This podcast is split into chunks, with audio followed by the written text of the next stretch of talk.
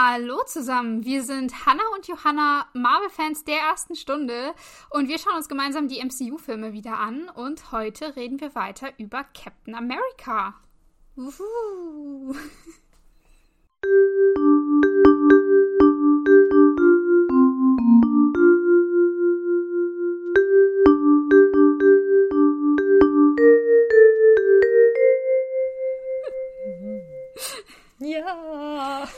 Genau, da haben wir in der letzten Woche endlich angefangen mit äh, dem neuen Film. Hier, endlich äh, Themenwechsel.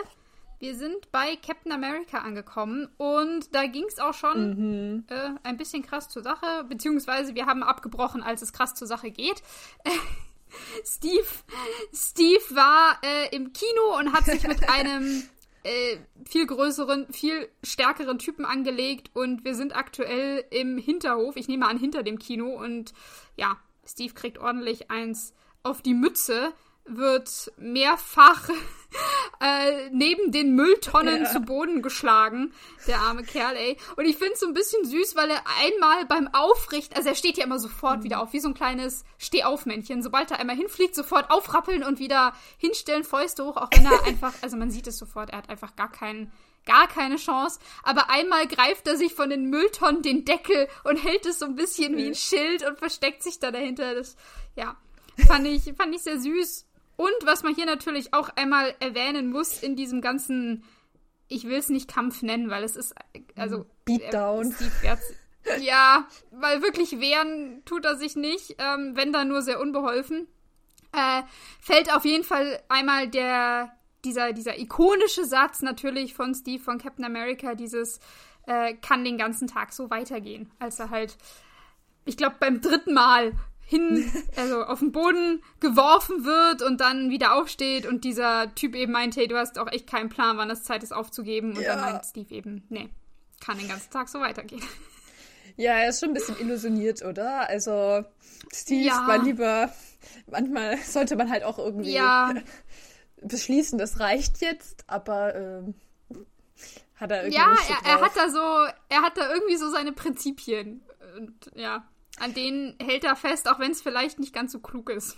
Ja, vor allem, äh, warum überprügeln sie sich überhaupt? Das ist ja auch immer ja. noch nicht so genau geklärt, warum es jetzt dazu kommen musste, aber naja. Ja, ja, weil, weil sich der Typ blöd angemacht hat, gefühlt hat von Steve im Kino und Steve die äh, Ehre der Soldaten verteidigen möchte. Aber er kriegt ja, also es, niemand gewinnt hier was gerade ja. aus dieser Prügelei. Am allerwenigsten Steve, deswegen, warum er da weitermacht, ist ja, es ist halt ähm, sehr ideologistisch, glaube ich, für ihn. Also, wie gesagt, das, das ist, geht, ja. das ist halt für sich. Ja, also er macht es einfach für sich und für, sein, für seine Prinzipien, genau. Ja. Ich meine, an sich ist es ja natürlich gut, dass er einfach dafür einsteht, so was er will. Mhm. Aber ja, ich denke mir trotzdem nur so, hm. Aber was ich halt auch trotzdem also äh, in der Szene kommt ja jetzt dann Bucky. Äh, ja, der Bucky. holt ihn jetzt da raus sozusagen. Ja, und er kommt dann und ist natürlich groß und stark und muskulös und macht dann den anderen Typen so gefühlt in drei Schwüngen super fertig. Der andere Typ, der ja auch ja. schon groß und stark war, also Bucky ist quasi in der Rangliste noch mal ein bisschen höher. Und ich fand ich ja schon ein bisschen hart, weil so im Englischen sagt er halt so, pick on someone your own size. Wo ich mhm. mir dann so gedacht habe, hm, also irgendwie, das sagt man doch normalerweise immer so, wenn irgendjemand so irgendwelche blöder Gangster so ein Kind verprügelt oder so ein Teenager oder ja. so und dann kommt der Held und sagt, hey, nimm doch, oder wenn, wenn so mehrere Leute auf einen ähm, einen verprügeln und du sagst so, ja, nimm doch jemanden, der genauso gut ist wie du. So, also mhm. so kenne ich das irgendwie immer aus den Filmen. Und dann denke ich mir so, ist das nicht auch so ein bisschen wie sagt man da, Condensensing für Steve, also so. Für Steve, ja. Also so. Ja, ist so ein bisschen herabwürdigend, weil, ja, ja bevormundend. Irgendwie so. Und dann ist es ja eigentlich sein Freund, wie sich gleich herausstellt. Das ist sein Bucky, also mhm. Bucky so, und das sagt er dann vor dir. Da hätte ich halt vielleicht auch so ein bisschen Komplexe. Ich meine, ja, er hilft dir, aber irgendwie dann. Also, das ist dann auch wieder so gleich auf die Größe bezogen. Ich, ich weiß nicht, also. Ja.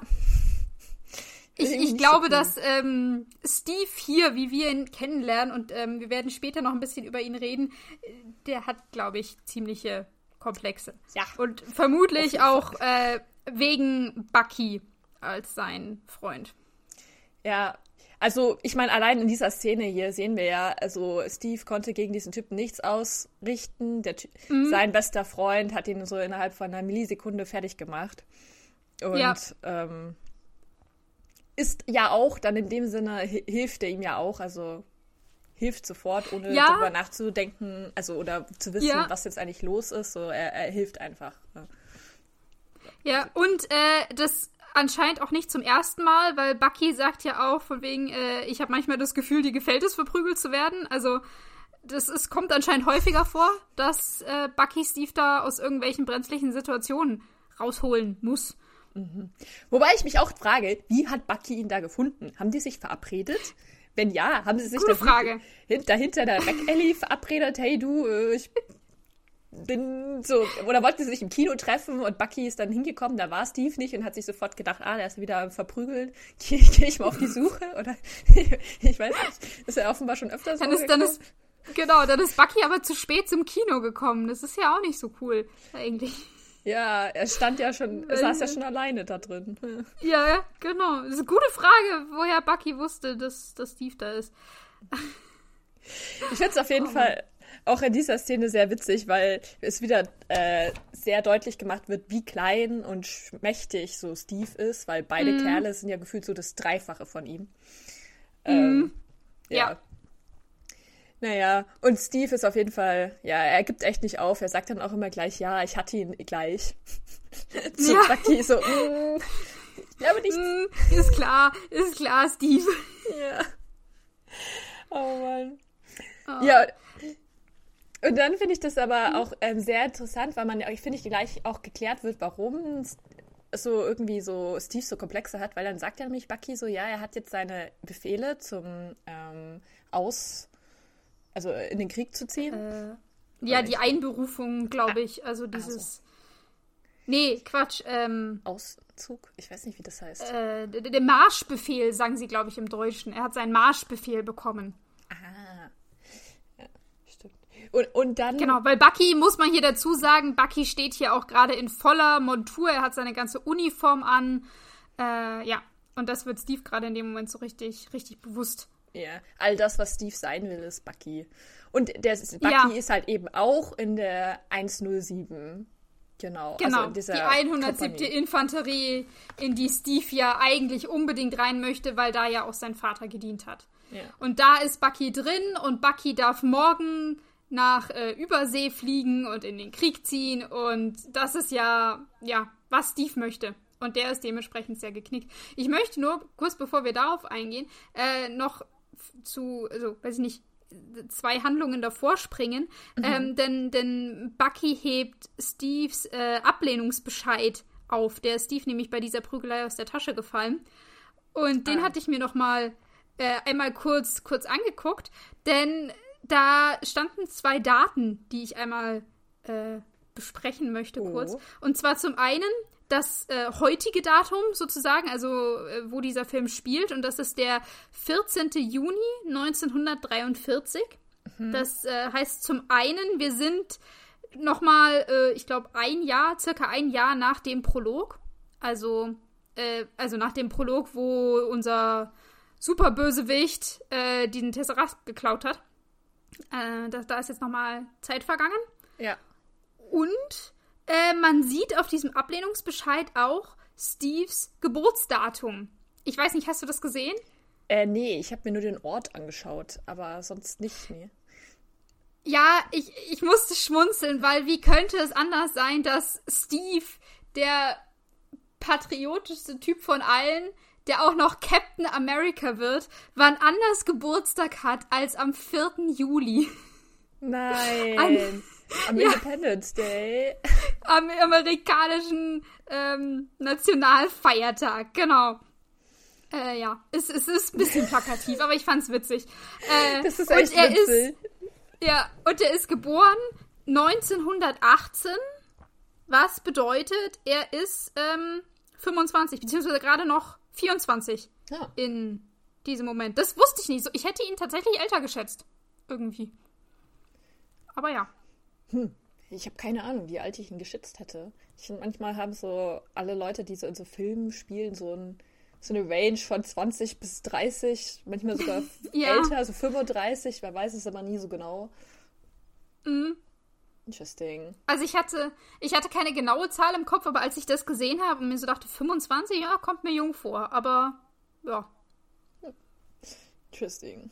Was wir auf jeden Fall ja. in der Szene noch erfahren, dass er sich äh, an dem Paramos oder so heißt, glaube ich, dieser Ort, dass er sich da beworben hat. Wo ich mir dann gefragt mhm. habe, ist er dann zu diesem Ort hingefahren und hat sich dort versucht einzuschreiben und dann wieder zurück nach New York? Oder hat, ist er zu New York irgend so ein Einschreibeding gegangen und hat gesagt, er kommt von diesem Ort? Das war mir noch nicht so Ich klar. glaube, ich glaube das Letztere. Ich glaube, der versucht sich immer an verschiedenen Stationen in New York einzuschreiben und gibt halt immer einen anderen äh, Wohnort oder Geburtsort an oder sowas. Ja, genau. wenn es jetzt Internet wäre, dann wäre das schon längst rausgekommen, dass es immer dieselbe Person ist. Aber so scheinen die dann nicht so on track zu sein, dass sie dann checken, dass das nee. immer die gleiche ist. nee, bisher, bisher nicht. Obwohl es ja auch eine risky Sache ist. Also sagt ja auch, äh, Bucky ist da ja auch gar nicht so ganz begeistert von, weil man darf ja bei dieser, bei dieser Einberufung nicht äh, lügen, keine Falschangaben machen. Voll, das sieht man auch später, wo er dann nochmal ja in dieser äh, mm. Einschreibedings ist. Da steht das sogar noch voll fett drauf. It's illegal to lie on your list. Ja, genau. Ja. Und Bucky macht sich da natürlich auch ein bisschen, bisschen Sorgen. Ja. Aber ja, äh, wir waren gerade da, dass Steve sehr geknickt ist, weil Bucky morgen aufbricht. Und um ihn aufzuheitern, hat Bucky den tollen Plan, er schleift Steve jetzt mit auf die äh, Weltausstellung der Zukunft, aka die äh, Stark Expo von 1943. Ja, da habe ich mir dann gedacht, ist es die Stark Expo? Weil ich dachte so im ersten Moment, oh mein Gott, ist das jetzt das von, äh, was wir von Iron Man kennen, die Stark Expo? Aber es ist sie, mhm. glaube ich, nicht, oder? Ich glaube, das. Ich dachte schon. Also ich war, ich war auch erst unsicher, weil sie es so nicht sagen. Ähm, aber wie es präsentiert wird, also ich gleich das erste Bild, was wir von dieser Weltausstellung bekommen, ist ja ein, ist ein riesiges Gelände, mega Feuerwerk und man sieht äh, ganz präsent ähm, so einen hohlen, metallenen Globus, der mich sehr, sehr stark eben an Iron Man 2 erinnert hat. Wo die. Ich also, fand auch, dass das so aussah. Aber ich war mir nicht sicher, ja. weil ich irgendwie dachte, war das nicht später? Und irgendwie. Äh, also die letzte Expo, die in Iron Man 2 ja thematisiert wird, die war in den 70ern. Hm. Aber es kann ja, es kann ja auch sein, dass das vielleicht eine der ersten ähm, Ausstellungen war, wo Howard Stark was mitgemacht hat und der hat danach beschlossen, da, also das in die Stark Expo umzubenennen und das selber zu machen oder so. Ja, ich, so würde ich das, glaube ich, ich glaube auch, mhm. weil ich finde, wir sehen ja dann gleich äh, später noch Stark und ich finde, der, der, ist ja noch jung, der ist ja noch nicht so erfolgreich. Mhm. Ich glaube noch nicht, dass er da das, die komplette Expo gemacht hätte. Also, das ja. ja. Ja. Ich fand es auf jeden Fall, irgendwie fand ich es voll witzig, weil, weil ich so das nicht erwartet hatte. So, okay, sie machen ihren letzten Abend und dann gehen sie zu so einer Ausstellung. Also finde ich eigentlich voll cool. So von Bucky. Ja. ja, was, also äh, der Gedanke, hey, das ist unser letzter Abend zusammen und lass uns was Cooles machen, finde ich gut. Was ich Aber weniger gut finde, ist das, was Bucky jetzt bringt. Ja, weil es also ein oh. Doppeldate macht. Oh. Ja, genau, weil der sagt, ähm, also wie gesagt, er ist immer noch voll im Modus, Steve aufzumuntern und eine seiner Aufheiterungsstrategien ist zu sagen, hey du, ist doch gar nicht so schlecht, dass du nicht mit in den Krieg kommst, oh Gott, weil siehst doch mal so, du bist dann der letzte heiratsfähige Junggeselle in ganz New York und hier gibt es schließlich dreieinhalb Millionen Frauen. Ist das nicht eine beneidenswerte Ausgangssituation? Ähm, ja, ja. schöne Und um, äh, ja. Und um das schon mal anzuleiern, hat er auch für den Abend passenderweise zwei Begleitungen arrangiert, die schon ähm, vor dieser Weltausstellung warten. Und als ich das gesehen habe, dachte ich mir nur so, da würde ich mir halt auch so voll verarscht vorkommen. Weißt du, das ist der letzte Abend mit deinem Freund und du willst eigentlich was zusammen machen und dann macht dein Freund dann Doppeldate draus, ein Doppelblind-Date draus. Wobei man ja nicht genau ah. genau weiß, ich glaube, Bucky kennt die Frau schon. Also es ist nur für ihn ein Blind ah, okay. Date. Also okay, könnte ja. ich mir vorstellen. Aber was ich auch witzig fand, ja. äh, muss man. Also, oder meinst du nicht? Äh, doch, doch, ich meine ich mein schon, aber für mich macht es die Sache nicht besser. Nee, das macht es eigentlich noch schlimmer, ja. Aber was man das Steve mm. zugute halten muss in dieser Konversation, dass Bucky sagt so, ja, dreieinhalb Frauen für dich, ist er so, er sagt nur so, ja, eine reicht mir schon. Da dachte ich mir so, danke, ja. danke, Steve. ja. So, was soll das denn auch heißen? Ja, du hast alle, alle Möglichkeiten. So, what the fuck? So. Mm. Keine Ahnung. Als ob das, das jetzt alles besser macht. So, Hauptsache, du kriegst irgendwann ab oder was. Und dann, dann kann ich mich gut fühlen. Hm. Mm. Nee. Also ja, nee, ich fand die Aussage von Bucky mit diesen dreieinhalb Millionen Frauen auch ähm, unpassend. Und ja, ich habe mich ein bisschen, also für mir hat Steve da auch schon wieder mhm. leid getan, weil er da in was reingezogen wird, was, was er offensichtlich eigentlich gar nicht so wirklich möchte oder wo er sich nicht wohl dabei fühlt äh, mit diesem Blind Date. Und wie gesagt, es ist der letzte Abend, den er mit seinem Freund hat und so in, in, in dieser Konstellation ähm, ist ja auch nichts mehr, ich sag jetzt mal so persönliche Gespräche oder so, möglich. gemeinsame Erinnerungen schaffen. Das ist halt nicht mehr so ganz möglich, keine Ahnung. Ich, also, vielleicht ist das voll Buckys Ding. Ich glaube nicht, dass es voll Steves Ding ist. Und meins wäre es auf gar keinen Fall. Also, nee. ich an Steves Stelle wäre äh, ein bisschen angepisst. Ja, vor allem, er wusste ja offenbar noch nicht, dass er diesen Marschbefehl jetzt schon hat, dass das wirklich sein letzter ja. Abend ist. Und ja. dann, die, es wird ja, glaube ich, irgendwann später gesagt, die kennen sich ja schon ewig, sein bester Freund, mhm. ja, gefühlt, glaube ich, seine einzige Familie noch, keine Ahnung, ne? Haben sehr ja. großes emotionales Ding und dann, und Bucky geht in den Krieg, wird vielleicht sterben, sie sehen sich maybe nie wieder und dann ist so das so, okay, ja, hier habe ich jetzt, hat er jetzt noch irgend so einen spaßigen Abend mit einer, also mit irgendjemanden und ja. wo er dann auch relativ schnell klar wird, dass also Steve jetzt, also so nicht so viel Erfolg mit Frauen hat ähm, und dass Bucky das auch weiß, weil und er ihn jetzt noch so versucht, so am letzten Tag zu verkuppeln, das finde ich halt jetzt auch irgendwie, ich weiß nicht. Ja, vor allem, weil sich auch sehr, sehr schnell rausstellt, dass äh, die Frau, die ja für, ich sag jetzt mal, Steve ähm, oh Gott, wie sei, also, also angefragt wird, ob ist. sie auch mitmachen. Ja, bestimmt ist. Okay, es klingt so grauenvoll, aber ja, yeah. ähm, dass die gar nicht so wirklich was von Steve möchte, weil diese zwei Frauen hängen sehr an Bucky. Ähm, yeah. Und Steve ist mehr so der, der hinterher läuft. Ja. ja. Es gibt auch diese total tolle Szene da, wo äh, Bucky hält die Hand von seiner einen da und die andere mhm. hat sich bei der anderen Frau eingehakt und Steve steht hinten dran und läuft dann dahinterher. Ja. Und ja. es ist so traurig. Also so. Und ich finde es auch irgendwie so voll scheiße. Also einmal von der Frau, dann habe ich mir gedacht, okay, Steve probiert es doch nicht mal, aber später sieht man dann auch so eine Szene, wo er dann der Frau so versucht, irgendwie so Popcorn zu geben und die hat ihn einfach nur so einen richtig entgeisterten Blick an, anschaut. Ja. So, wie kannst du es wagen, mit mir zu interagieren, du also so wirklich richtig es ist, unter Es ist so krass. Ich, ähm, ich muss gestehen, ich habe diese Szene zuvor nie wahrgenommen. Ich, also ich auch die, nicht. Ja, es ist so krass. Ich habe die bei diesem Mal angucken zum allerersten Mal realisiert, was da passiert. Und es ist ja, ähm, die vier gehen jetzt zu dieser Vorführung von Howard Stark.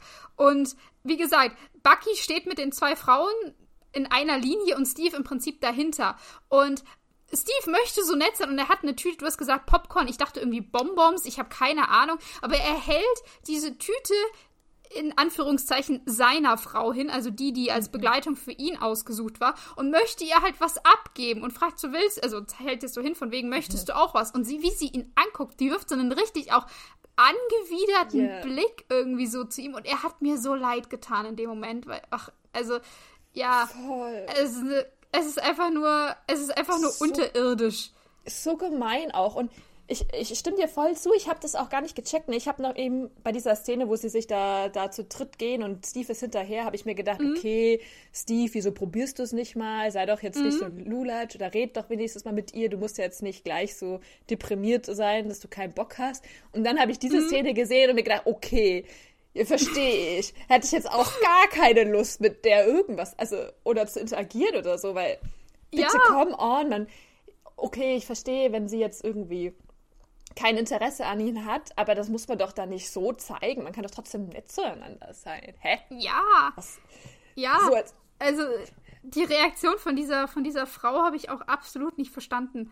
Ja. Und wie gesagt, also Steve hat mir da echt leid getan. Mhm. Also so mit allem. Mit, mit das, äh, ja, sein Freund, sag ich mal, alles erreicht hat, was er ja möchte. ähm, dass das sein letzter Abend ist, dass das, wie gesagt, er, er, er, zieht in den Krieg. Die Wahrscheinlichkeit, dass er zurückkommt, hm, weiß man nicht. Ob ja. die sich, ob die sich wiedersehen und dann ist das die letzte Erinnerung so dran. Ah, ja. Voll. Ja. Ich, ich finde, also, wenn man das jetzt mal vielleicht interpretiert, mit, interpretieren kann, ist das so, dass sich die Frau irgendwie so, ich finde, sie kommt drüber, wie als ob sie sich beleidigt fühlt, dass sie sozusagen mhm. mit ihm also gematcht wurde, so, weil sie ja. er so gar nicht für sie in Frage kommt, weil er ja so dünn und schmächtig und klein ist. Und wahrscheinlich, äh, weil die andere Freundin den Bucky kannte, sind sie dann davon ausgegangen, dass er halt irgend so ein anderer Armeetypi war. Und stattdessen hat sie jetzt das bekommen, so. Mhm. So, um das jetzt mal so zu sagen. Und ich finde das richtig krass, weil es zeigt halt schon irgendwie, warum Steve auch so fertig ist mit allem, dass ihn das auch so beschäftigt, weil ich meine, wenn das jetzt einfach einfach so ein Date so auf einen reagiert, dann hast du ja auch, klar, hast du dann Komplexe oder. Ja. Und, ja. und im Vergleich dann der Bucky, der kriegt das nämlich noch nicht mal mit. Das habe ich mir auch gedacht. Was für ein Scheißfreund, ja. Ich als Genau, Stelle, der rafft gar nichts. der ist so, haha, ja, cool, und alle lieben ihn. Ja, schön für dich, aber was, wie ist es jetzt? Geht's um Steve so? Dem geht's mhm. scheiße. Mhm. Und um den interessiert dich das nicht? Also, und dann noch so vorher zu ihm so sagen, ja, du kannst ja mit allen Frauen irgendwas haben, so, hä? Also, weiß nicht. Ja, nee, also Bucky ist ja auch nicht gerade der beste Freund. Irgendwie. Ja. Ich meine, man kann natürlich auch zu ihm sagen, es ist sein letzter Abend, er möchte den so verbringen, wie er möchte, ja. Ähm, aber es, ja, weiß ich, hätte man vielleicht anders aufziehen können. Ja, oder halt irgendwie, also man sieht ja nur so zwei Szenen und bei dieser Szene mhm. redet Bucky kein einziges Wort mit Steve. Ich meine, mhm. die könnten ja wenigstens sich unterhalten und wenn und er mit ja. seiner Frau, das wär, man muss sich ja nicht so ausschließen, finde ich. Oder? Das ist, das ist richtig. Allerdings unterhalten ist jetzt schwierig, weil sie sich, wie gesagt, diese Vorführung von Howard Stark angucken. Ähm, lass uns doch mal auf die eingehen. Ja, Hannah, wie fandest du diese Vorführung? Oh Gott. Also allein schon, wie es losgeht. ähm, Howard Stark wird auf dieser Bühne angekündigt und auf dieser Bühne stehen schon mal wieder fünf Frauen in untenrum sehr knappen Kostümen. Mhm. Schauen aus wie Cheerleader. Ja, ah, obenrum haben sie Frack und Zylinder an und es sieht ja in der Tat aus wie, wie Cheerleader im Prinzip. Äh, und die stehen um so ein schickes, rot lackiertes Auto rum, kündigen dann eben Howard Stark an. Der kommt an in Anzug und auch Zylinder, also die matchen sich natürlich. Und drückt dann seinen Zylinder einer dieser Frauen in die Hand, zieht sie an sich und küsst sie volle Kanne auf den Mund. Da kommt dann erstmal Applaus aus der Menge, die finden es alle super. Irgendeine, irgendeine Frau aus der Menge ruft noch ein, äh, ich liebe dich, Howard, was ich total urach fand. Ähm, mhm. Ja, und dann nimmt Howard, also als er diese, diese Frauen entlässt, sie dürfen jetzt äh, gehen, nimmt er noch ein Taschentuch aus seinem Anzug raus und ähm, wischt sich einmal den Mund ab. Das fand ja. ich auch so hart. So, oh. Nicht nur, dass du sie einfach so küsst, so, so, erstmal so, what mhm. the fuck, ja, sie hat auch einfach ihren Job und wie wirst du respektiert? Gar nicht. Du bist jetzt das Flittchen mhm. für alle oder was? Und dann wischst du am Ende noch den Mund ab, so, what? Äh, was soll denn das so? Als ob das jetzt das Widerlichste auf der Welt wäre. Oder wieso hast du sie denn überhaupt geküsst? Also war das dann einfach ja, nur so. Äh, eklige er hätte das nicht machen müssen. Er hätte sie nicht küssen müssen und es war einfach unfassbar übergriffig. Also, nee. Talk about äh, sexuelle Belästigung bei der Arbeit, wirklich. Also, ja. Ist ja schlimm genug, dass die da so dastehen und das so anpreisen, ja, meinetwegen, aber das dann noch so und dann, und dann, dass das dann noch alle jubeln, bejubeln mhm. so und dann, ja, ja, er küsst die jetzt cool. Ich so denke, so was? So, das ist ja, ja, das Image der Player, oder was? Ja, also er ist, er ist hier, glaube ich, schon so richtig so der, der, der Playboy. Mein äh, kurzer Gedanke, der mich geschreift hat, ist, ob Howard Stark hier schon verheiratet ist. Ich glaube aber nicht. ähm, also, vermutlich nicht. Aber äh, wir wissen es. Ich habe ein bisschen versucht rauszukriegen, wann er geheiratet hat, aber äh, also ich bin, ich bin leider nicht, nicht schlauer geworden. Ich weiß eben nur, dass äh, Tony 1970, glaube ich, geboren wurde. Äh, das ist ja noch eine Weile, eine Weile hin. So. Ich glaube nicht, dass er verheiratet ist, weil er ist, glaube ich, noch richtig jung. Ja. Aber er ist Ja, ja, wahrscheinlich er so ist- alt er ist- wie Steve oder so. Oder 30 Äh, maximal. Lass.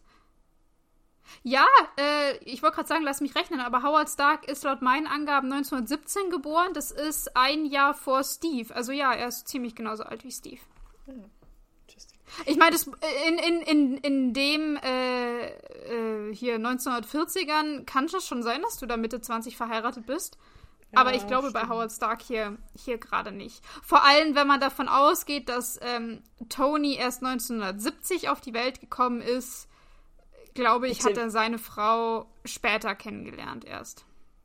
Das ist 30 Jahre später.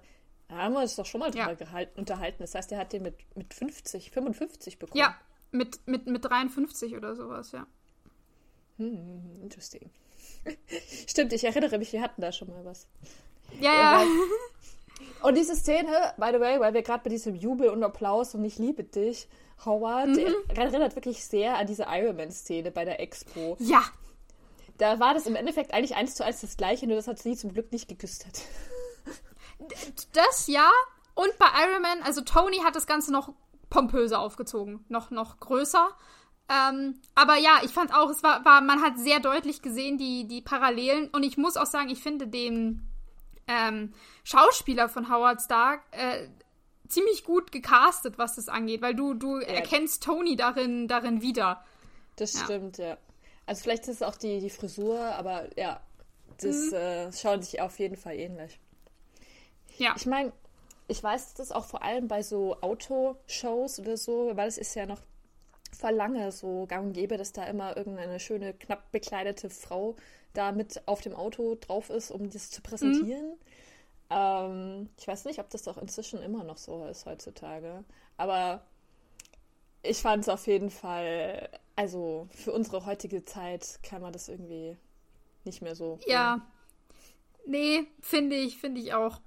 Und ich meine, es wird ja auch nicht wirklich besser, weil im Laufe dieser Vorführung, ähm, also Howard Stark führt jetzt dieses Auto vor, wer hätte es gedacht, ähm, der äh, sagt nämlich, hey, es ist, was, was ist, wenn ich euch sagen würde, dass in ein, äh, in ein paar Jahren unsere Autos nicht mal mehr den Boden berühren müssen, weil sie fliegen oder schweben können.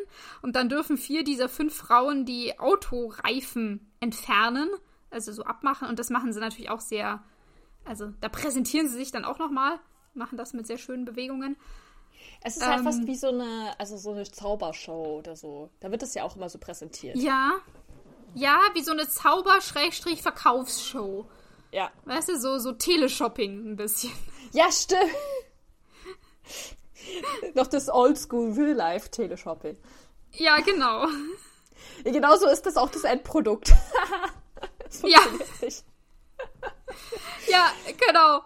Weil äh, Howard möchte jetzt hier äh, die Starks Gravitationsreversionstechnik vorführen. Ähm, und schnappt sich dann so ein, so ein Schaltpult. Und wie gesagt, ich habe ja gerade gemeint, die, die Reifen wurden von dem Auto entfernt. Und statt dieser Reifen sind, ich, ich kann es nicht anders beschreiben, als irgendwelche Metallklumpen, die stattdessen an diesem Auto dranhängen. Die schauen irgendwie technisch Irgendwie- aus. Ja, aber so ganz viel anfangen kann man damit nicht. Und als Howard anfängt, mit diesem, an diesem Schaltpult irgendwelche Regler zu, zu bewegen, fangen diese Metallklumpen an zu glühen und das Auto schwebt mehrere Zentimeter über dem Boden, allerdings nur ein paar Sekunden, weil dann äh, kriegt eins von diesen Reifen einen Kurzschluss und äh, alles blitzt und das Auto stürzt ab. Und alle jubeln, weil, yeah! Weil es hat geschwebt für eine Sekunde. Ja. Ja. Aber ich war, ich war auch so richtig so, hey, krass, wie hat er das gemacht? Und dann habe ich mir gedacht, bestimmt irgendwas mit Magnet oder so. Ähm, ja, glaube ich auch. Magnetabstoßungstechnik. Aber. Aber ich ja, meine, so ganz äh, erfolgreich sieht man ja, dass es nicht war und erscheint war es das auch in Zukunft nicht, weil zu Iron Man haben wir dafür nichts mehr gesehen oder werden wir auch in Zukunft nichts mehr sehen. Ähm, also die scheinen da nicht mehr so weiter dran gearbeitet zu haben. Nee. Ja, ich meine, ja. Er hat sagt ja dann auch noch, ja, in Zukunft wird es, äh, wird es dann Mhm. so sein, nachdem es dann kaputt ist. Aber es ist schon ein bisschen so, ein bisschen lächerlich. Deswegen glaube ich irgendwie auch, dass er jetzt nicht das Ganze, also dass es nicht seine Expo ist, weil er ist, glaube ich, eher so der Typ, der irgendwas ausprobiert und es Mhm. funktioniert nicht. Ja, wahrscheinlich ist er nur einer von den Ausstellern auf Ja. dieser Weltausstellung, ja. Genau. Genau. Ja. ja, aber alles in allem kann man sagen, diese Vorführung war jetzt nicht so der Knaller, auch wenn die Menge das anders sieht. Die ist ja voll aus dem Häuschen. Ähm, hey, aber ich meine, hast du schon mal ein fliegendes Auto gesehen? Mhm. 1940, da hatten ja noch nicht mal jeder ein Auto, also. Ja, okay, natürlich, natürlich. Du wärst bestimmt auch aus dem Häuschen damals gewesen. Wahrscheinlich. Ja, ach, kann, weiß ich nicht, aber ich, ich, ja, kann, kann sein. Wer weiß. Ich will es jetzt nicht, ich will es jetzt nicht ähm, abstreiten. Aber er hat auf jeden Fall meine Sympathie verloren mit diesem ganzen Kusszeug. Also. Ja. ja. It is not a good Ja, da ist, da ist Howard ein bisschen unten durch. Ja. Ähm, ja. Und wem das Ganze eben auch nicht so krass gefallen hat, ist eben Steve. Dem wird das irgendwie so ein bisschen zu blöd. Und der entdeckt dann in dieser Messehalle nochmal eine Recruiting-Station. Und da denkt er sich, jo, ich versuch's einfach nochmal, nachdem es heute Morgen nicht funktioniert hat. Das tick ich mir auch. stiehlt sich heimlich davon. Er ist einfach so, er ist so depressiv, okay, keiner will mich, die Frau will mich nicht, Bucky interessiert sich mm. nicht mhm. für mich. Let's go nochmal. Das einzige, also die einzige Möglichkeit, sich zu beweisen, so gefühlt. Mm. Dann kommt diese total, total sad Szene, wo er dann vor diesem äh, so einem Recruitment-Poster steht oder so, wo man sich dann hinstellt ja. und dann sieht man sein Gesicht quasi in den äh, in so einem Plakat von so einem Army-Soldaten. So ein, haha, genau. zeig dein Gesicht da rein. Äh, wie man das normalerweise bei so Kindersachen sieht, so, ha, ich bin Superman oder so ein Scheiß. Und jetzt ist es so, mhm. ja, du bist ein Soldat, cool. Ähm, ja. Und man, sein Gesicht, er ist halt so klein und sein Gesicht äh, passt halt nicht ganz drauf. Das heißt, er kann sich noch nicht mal da so richtig drin sehen. Ja. Und ich habe so. Ja, es ist so es traurig. ist so traurig. Ey, ja, da, also da wird hier schon sehr auf armer Steve gemacht. Also schon, ja. ich meine, wie viele Minuten sind wir jetzt hier im Film? Ich glaube zehn oder so. Ja. Ähm, also es wird sehr auf Steve ist sehr klein, darauf ist der Fokus gelegt und ähm, wir müssen Steve bemitleiden. Ja. Das ist, das wird und ziemlich klar. Was ich mir aber gedacht habe, also sorry, aber es gibt doch auch kleine Männer, ja. Also ich meine, finde ich, ich finde zum Beispiel, so viel kleiner ist er eigentlich nicht. Auch in dieser Menge. Mhm. Also, also es gibt, also Steve ist schon klein, also kleiner, aber es gibt auch andere Männer, die auch ein bisschen auch klein sind. So. Und ich habe das Gefühl, also, es wird aber manchmal, also es wird so extra nur solche riesigen Muskelprotze neben ihm gestellt, um ja. das noch mehr so zu verdeutlichen, wie klein und schmächtig er ist. Aber ich denke mir so, also so, also das Problem ist ja nicht, dass er klein ist. Das Problem ist, dass er halt gesundheitlich nicht so gut, also nicht eigentlich nicht kämpfen kann, oder? Ich meine, so theoretisch Muskeln ja. kannst du halt aufbauen. Wenn du klein bist, meine Güte, dann bist du halt ein bisschen kleiner. Das heißt ja trotzdem nicht, dass dein Leben vorbei ist. So, also das Problem ist doch, dass er Asthma hat und dass er jegliche Erkrankungen hat, gefühlt, die es gibt. Mhm. Also das ist doch eher so sein gesundheitliches Problem. Aber das wird ja. Also es nervt mich total. Und immer wird nur so gesagt, ja, du bist ja so klein. Hä? Ja, genau. Genau, auf dieser Größe wird ziemlich krass rumgeritten. Ich meine, die Größe ist bestimmt auch das, was ähm, Steve so verunsichert. Ähm, aber du hast, du hast schon recht. Der Grund, warum er eigentlich nicht in die Army kann, was er ja so gerne möchte, ist mehr der gesundheitliche Aspekt diese, diese ganze Liste, die wir in der letzten Folge durchgegangen sind, was für ähm, Erkrankungen und Symptome er hat, warum er eigentlich nicht geeignet ist. Und ja, ja es, aber was halt, also das kann man halt nicht so schön darstellen. Weißt du, wenn jemand Asthma hat, das kannst du nicht so. Er könnte die ganze Zeit husten. Zeigen. ja. Und mit dem Inhalator rumrennen. Ja, aber das, das, das ist dann halt nicht mehr so schön medienwirksam. Das präsentiert sich nicht so gut. Ähm, deswegen fokussieren wir uns lieber auf den Aspekt, dass er klein ist. Das ist so. Aber, aber ich finde es so, so, dumm, zum Beispiel auch, also diese Frau, die ihn dann auf, also gefühlt er dann sofort ignoriert hat, nachdem sie gesehen hat, wie klein er ist, oder? Also, das wird jedenfalls mhm. suggeriert. Also irgendwie denke ich mir so, es gibt doch auch, dann kann, also das Leben ist ja nicht vorbei, da, es gibt ja auch kleine Frauen, ja, also die noch kleiner ja. sind oder sich unbedingt größer fühlen will. Ich, ich weiß es ja nicht. Es kann ja eigentlich auch egal sein, wie groß man jetzt eigentlich ist. Aber ja, und wie du sagst, Steve ist jetzt nicht winzig. Nee. Also, wir, wir sehen ihn immer zwischen so, ich würde mal sagen, 1,90, 2 Meter Typen. Oder ja. also gefühlt, jedenfalls. Und er ist halt keine 1,80 groß, sondern vielleicht ja. 1,70. Und ja, also ja, äh, sie, sie, sie stellen das schon krasser dar, als es eigentlich der Fall ist. Ja. Ich finde es, ja. Ich finde es, ja, es ist einfach ein bisschen übertrieben, aber gut, sonst ist es halt nicht so, wie du ja. sagst, medienwirksam. Naja. Mhm. Ich genau. finde es auf jeden Fall äh, schon ein bisschen sad, dass seine einzige Option ist, dann sich sofort jetzt nochmal einzuschreiben, an, um irgendwie um sich besser zu fühlen von diesem. Ja, er will es halt doch mal versuchen. Also, ja, das ist. Weil ich meine, ganz ehrlich, der Abend gerade läuft eh nicht so gut. Also dann kann er auch was anderes machen. Deine Freizeit-Hobbybeschäftigung. Ja. Dich doch mal vom Arzt untersuchen lassen. Juhu. Und ich meine, ähm, was ist jetzt wenigstens, äh, also das Gute daran, dass er sich jetzt weggestohlen hat und das nochmal versuchen möchte, ist ja, Bucky ist ja ein Glück, so ein schlechter Freund ist er nicht. Ist ihm aufgefallen, dass Steve plötzlich nicht mehr da ist. Ja. Hat wohl auch das Schild für diese Recruiting-Station gesehen und eins zu eins zusammengezählt. Der holt nämlich Steve jetzt ein und will ihn dazu bewegen, wieder zurück zu den Mädels zum Tanzen zu kommen. Und ja, Steve hat da jetzt nicht so richtig Bock drauf und steigt da nicht gleich drauf ein und dann ist äh, Bucky schon klar hier. Verständlich, ähm, ne, bei der Frau. Ja, ja. Also ich finde, das kann man Steve jetzt hier auch nicht vorwerfen, ey. Ähm, mhm.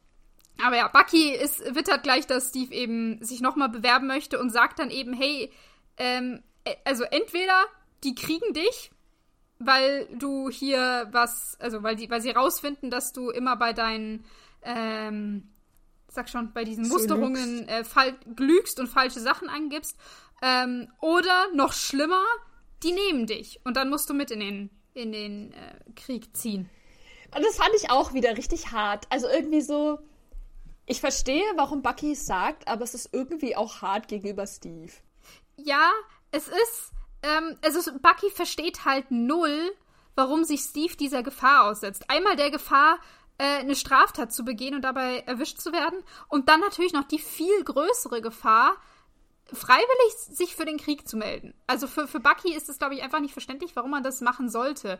Und ich glaube, Bucky ist, ist auch ähm, also ich glaube, weiß ich nicht, wahrscheinlich wurde Bucky einfach einberufen, ja. weil er halt passt und er war nicht der, der als allererstes gesagt hat, yo, hier, ich mach, ich will und ist da Freudestürm, äh, freudestrahlend drauf losgestürmt und hat sich angemeldet.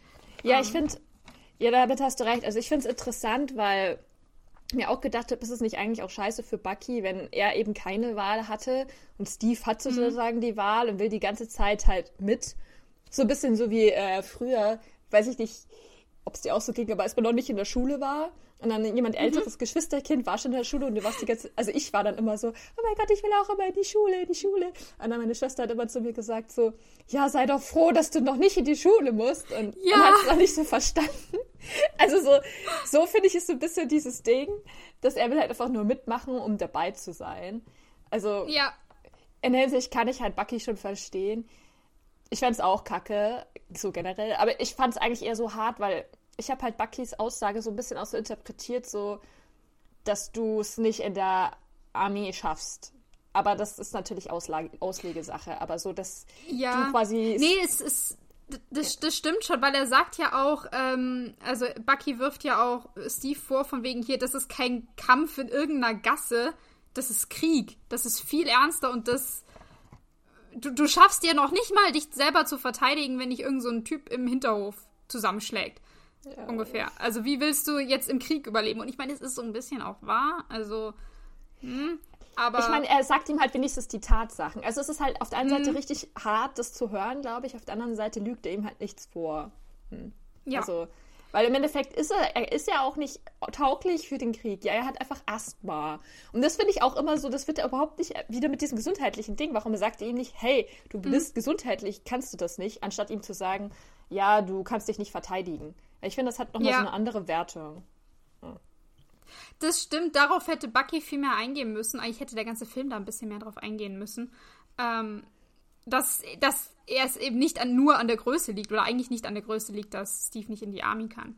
Äh, was ich noch nett finde von Bucky, weil er, er weiß ja, dass Steve unbedingt was für diesen Krieg beisteuern möchte. Der will auch äh, seinen, ähm, seinen Soll erfüllen, sozusagen. Er will was dazu ja. beitragen. Deswegen sagt er ihm ja, hey, es gibt noch so viele andere wichtige Aufgaben, die du machen kannst. Du musst nicht an die Front, du kannst auch was anderes machen.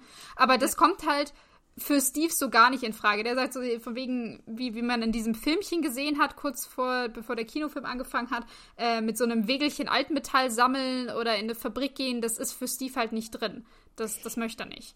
Ja, beziehungsweise ich finde es interessant, weil er sagt nämlich, ähm, ah, so wie der Little, Little Timmy. Und ich glaube, ja. in seinem Kopf ist es dann, also, dass er sich dann wie so ein Kind sieht, wenn er das andere nicht schafft. Ähm, mhm. Beziehungsweise vielleicht würde das der Film, also hat das die Promo-Video auch ein bisschen so drauf abgezielt, dass man so, ja, als richtiger Mann gehst du schon an die Front und machst dich nur so das sichere, weiß ich jetzt nicht. Ähm, oh, ich glaube auf jeden Fall, ja. Aber also, und deswegen will er glaub, vielleicht auch unbedingt so an die Front und kämpfen und jetzt nicht halt ja nur Altmetall äh, sammeln. Aber ich finde es ja. auch super interessant, weil er ja auch wirklich so sagt, nee, ich will nicht in die Fabrik, ähm, mhm. weil andere Menschen ja auch ihr Leben auf das Spiel setzen und deswegen kann ich nicht weniger tun, als alles zu geben, so. Und genau. Ich habe ich, keinerlei Recht, etwas Geringeres zu machen, sagt er. Also das ist wirklich, ja, er, er, er sieht es wirklich als seine, seine Verantwortung an und als, auch als etwas, was er leisten muss. Ja, und ich frage mich dann aber, warum wird denn so, wird das so sozial nicht anerkannt oder warum tut er nicht sozial anerkennen, dass du, wenn du in der Fabrik arbeitest, dass das auch einen Teil dazu beiträgt, so. Weil, äh, denkt er dann so, das ist so ein Job für, keine Ahnung, Feiglinge oder so? Weil, also er, damit, dass er das ja dann so sagt, tut er ja auch alle judgen, die quasi diesen Fabrikjob machen. Oder und, und stellt sieht, und er sagt ja auch, ja, das ist nichts für mich und stellt sich ja dann auch so voll mhm oben drüber und sagt so, nee, die, die können ja eh nichts. Oder ich weiß nicht genau, wie er das meint, aber. Ich sehe, was du meinst. Ich, also, so wie ich Steve einschätze, ähm, würde er nicht sagen, alle, die in der Fabrik sind, sind Kacke und die können nichts und die trauen sich nicht. Sondern es ist mehr so ganz speziell, er will das nicht. Ähm, er will an die Front und er will auch wirklich unter Einsatz seines Lebens seinem Land dienen, weil das ist was äh, natürlich durch die Gesellschaft so als, als Druck auf ihn draufkommt und was er halt so, ähm, ja, gelernt hat, würde ich jetzt auch mal äh, fast sagen, weil wir haben, wir haben ja gehört, dass sein Vater in der Army war und in Ausführung seines Dienstes da gestorben ist. Und seine Mutter, die Krankenschwester war, die sich auch für ihren Beruf aufgeopfert hat und dann äh, dabei gestorben ist. Also ich glaube, dieses, dieses Pflichtgefühl, dieses sich für andere einsetzen, dass er das schon sehr stark in seiner Kindheit hat, mitbekommen hat. Auch, dass, ähm, dass die, die Army was, was Ehrbares ist mhm. und dass es sein Ziel ist, das zu also da äh, in die Armee zu gehen. Ich könnte mir auch super gut vorstellen, dass jetzt Steve nicht nur in die Army möchte, weil gerade Krieg ist, sondern der das von Anfang an von seinem Vater so mitbekommen hat dass, mhm. wie gesagt, Army ist, ist, ist ehrbar und toll und dass das schon immer so sein, sein Wunsch war. Das stimmt. Ähm, und dann ist natürlich die, die Sache, dass ich glaube schon, dass sie in der Gesellschaft mit diesen Promofilmen und mit allem Möglichen sehr darauf abzielen, zu sagen, ein richtiger Mann verteidigt sein Land und die Freiheit und die Demokratie und sowas. Und dass sie halt so die, die Soldaten haben wollen. Und nicht zu sagen, hey, ihr habt auch die Wahl, geht vielleicht dahin und riskiert nicht euer Leben. Weil dann würden wahrscheinlich sich auch weniger melden. Ja, voll. Es macht auch voll Sinn, dass diese Pro, also dass das so drauf abzielt, diese ja. Indoktrinierung, keine Ahnung. Aber mhm. ich finde es halt, wie du jetzt gemeint hast, dieses Ding, dass er halt sich aufopfert, aufopfern möchte und alles für seinen Job geben möchte und so, also unser Leben opfern ja. möchte, sehe ich total. Ich finde es halt nur irgendwie so ein bisschen dumm, weil es ist irgendwie so, so schlecht durchdacht, so dass du nur wert, was wert bist, wenn du so deine eigene Muskelkraft, wenn du persönlich dein Leben so aufs Spiel setzt. Weil zum Beispiel jetzt die ganzen Waffen, ja, die die Leute da abschießen, die werden ja einmal mhm. gebaut von diesen Leuten in der Fabrik. Und so habe ich das jedenfalls mitverstanden, dass die da diese Waffen und irgendwelche ja. Bomben oder so bauen. So ohne die. Genau, die Munition und sowas, ja. Ja, da wärst du auf dem Kriegsfeld jetzt auch aufgeschmissen, wenn du keine Waffe hättest. Also, das finde ich halt einfach so, warum ist das jetzt weniger wert? Und auch irgendwie so, oder wenn du generell wenn du dann eine Waffe erfindest oder so oder ohne Technik, hättest du ja überhaupt nichts, was du da machen könntest. Also so als Soldat wärst du ja auch super sinnlos. Und ich verstehe nicht, mhm. warum das nicht auch so eine Option wäre. Beziehungsweise zum Beispiel auch, warum, mh, mm, warum, wenn er unbedingt zum Beispiel Menschen helfen will und ist ja jetzt schon relativ lange, glaube ich, klar, dass er dann nicht in die Armee reingehen kann, wenn er schon ewig Asthma hat. Äh, dass er ja. dann könnte ja zum Beispiel auch ähm, so Arzt werden oder so. Es gibt ja auch so Feldarzt oder ja Sanitäter oder ja genau genau so. Das wäre doch auch, das wäre doch würde ich zum Beispiel voll bei ihm sehen. Das wäre doch auch, da würde er sich auch, opf auch opfern und keine Ahnung könnte wirklich aktiv Menschen helfen und er müsste aber jetzt nicht Soldat sein, weil so. Ja, es, es, es wäre bestimmt auch eine Möglichkeit. Ähm, oder, oder fände ich eigentlich gut, wenn das eine Möglichkeit wäre. Ähm, ich glaube nur, wie gesagt, für Steve kommt das nicht in Frage, weil, weil dieses, er will, er will in die Army und er will kämpfen und er will seine, seine Pflicht tun. Das ist aktuell, denke ich, gerade einfach der einzige Weg, den er sehen kann. Der kann gar nicht, der kann gar keine andere Alternative sehen. Und ich meine, ich habe vorhin gerade gesagt, der ist 24, 25, der ist noch echt jung. Wir wissen nicht, was, ähm, ob er gerade arbeitet, was er arbeitet oder ob er studiert, wie, wie so seine Lebenssituation ist. Ähm, der, also ich denke, Steve ist gerade einfach auch selber äh, an einem Punkt in seinem Leben, wo er seinen Platz sucht und wo er einfach denkt, die Army ist sein Platz und er muss jetzt alles dafür tun, um da reinzukommen. Und er hat auch keine Eltern mehr, die ihn, also so als Stützpfeiler, die ihn irgendwie so eine, so eine Richtung weisen können oder die ihn auffangen können. Und ja. die einzige Bezugsperson, die er hat, ist Bucky, ist sein bester Freund, der genau das macht, was Steve gerne machen möchte. Ja. Und ja, ja also das, also ich glaube, er sieht einfach aktuell gar keine andere Alternative und wahrscheinlich müsste er einfach erstmal drei Schritte zurückgehen und, und sich über mehrere Sachen klar werden und dass er dann sagen kann, okay, dann macht er jetzt was anderes. Dass er diesen Gedanken, er kann auch irgendwie anders was zu diesem Krieg beitragen, äh, dass er das zulassen kann. Ja, das stimmt. Ich finde, ja, stimmt. Ich finde, es ist, ähm, wird einfach suggeriert oder er denkt von sich selbst, ich weiß jetzt nicht, ob er das von anderen Leuten auch denkt, mhm. aber auf jeden Fall von sich selbst, dass man, dass er nur was wert ist, wenn er, wenn er kämpft. Also wenn er ja. so. Und das hat mich tatsächlich total an Thor erinnert. Da haben wir doch auch so oft mhm. drüber geredet, wie die da so, weiß jetzt nicht, indoktriniert werden, dass man nur was wert ist, wenn man kämpft. Und dann war ja die Loki-Situation auch die ähnliche, dass ähm, ja. wenn man quasi nicht äh, aufs äh, normale Bild passt, dann fällt man aus dem Raster raus und irgendwie niemand tut dich anerkennen. Und das ja. finde ich irgendwie schon ein bisschen traurig irgendwie. Also vor allem, wie gesagt, jetzt, es gibt ja andere Möglichkeiten, aber wie du, du hast recht, er sieht, er sieht das auch nicht. Und ich glaube, er, er, wünscht sich das ja auch wirklich, dass er genauso wie mhm. Bucky ist oder vielleicht auch an seiner Seite kämpft. Ich, also vielleicht ja. ist das auch der Motivationsfaktor. Ich ähm, ja, an dieser Stelle kann ich noch sagen, dass ich mich, als ich diesen Film angeschaut habe, mich gewundert habe, warum ähm, man als jetzt, er wird ja so als 4F abgestapelt. Und ich habe mich mhm. dann gefragt, warum er da nicht einfach irgendwie so Support oder sowas machen kann. Ähm, weiß jetzt nicht, ob du dich das auch gefragt hast. So, also, mhm. wenn er halt unbedingt in die Armee will, warum kann er da nicht irgendwie ja, Sanitäter sein oder irgendwie was, irgendwie so Zeug dahin, irgendwo hinbringen oder so. Solche Menschen brauchen die ja auch in der Armee. Ja. Und ich habe mich dann aber tatsächlich ähm, informiert und habe ich dann festgestellt, also es steht drin, dass ähm, die tatsächlich alle, auch für die Support-Units und alles, was du in der Armee machen kannst, nur Leute genommen haben, die gesundheitlich fit sind. Weil mhm. ihre, also das fand ich interessant, weil ich wusste das nicht. Äh, weil die Devise ist so, ja, dass auch so Support-Leute eben so in Krisensituationen dann auch, also am Kriegsgeschehen daran teil, müssen, ja. teil, sind und einspringen müssen, ja. Und das hat es dann für mich dann noch ein bisschen mehr eingeleuchtet. Ich weiß jetzt nicht, wie es bei Sanitätern ja. ausschaut, aber das auf jeden Fall.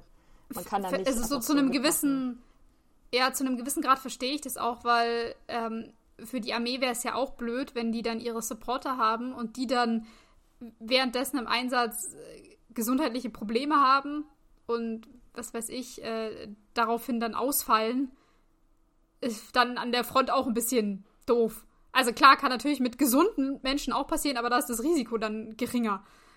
Wahrscheinlich. Ja. Und es ist tatsächlich so, dass, ähm, dass offenbar 43 Prozent der von ganzen äh, Amerik also amerikanischen Männern, die so in der, mhm. ähm, also die sich eingeschrieben haben oder also in der haben das äh, 4F bekommen.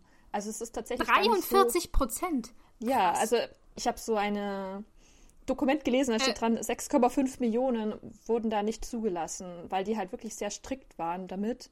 Mhm. Und es, also es, entweder also physisch, mental oder auch ähm, für moralische Gründe wurden die nicht mhm. zugelassen. Aber, aber ähm, in, in welchem Jahr? Jetzt hier Zweiter Weltkrieg, also in den 40ern oder genau. wann anders? Zweiter okay. Weltkrieg.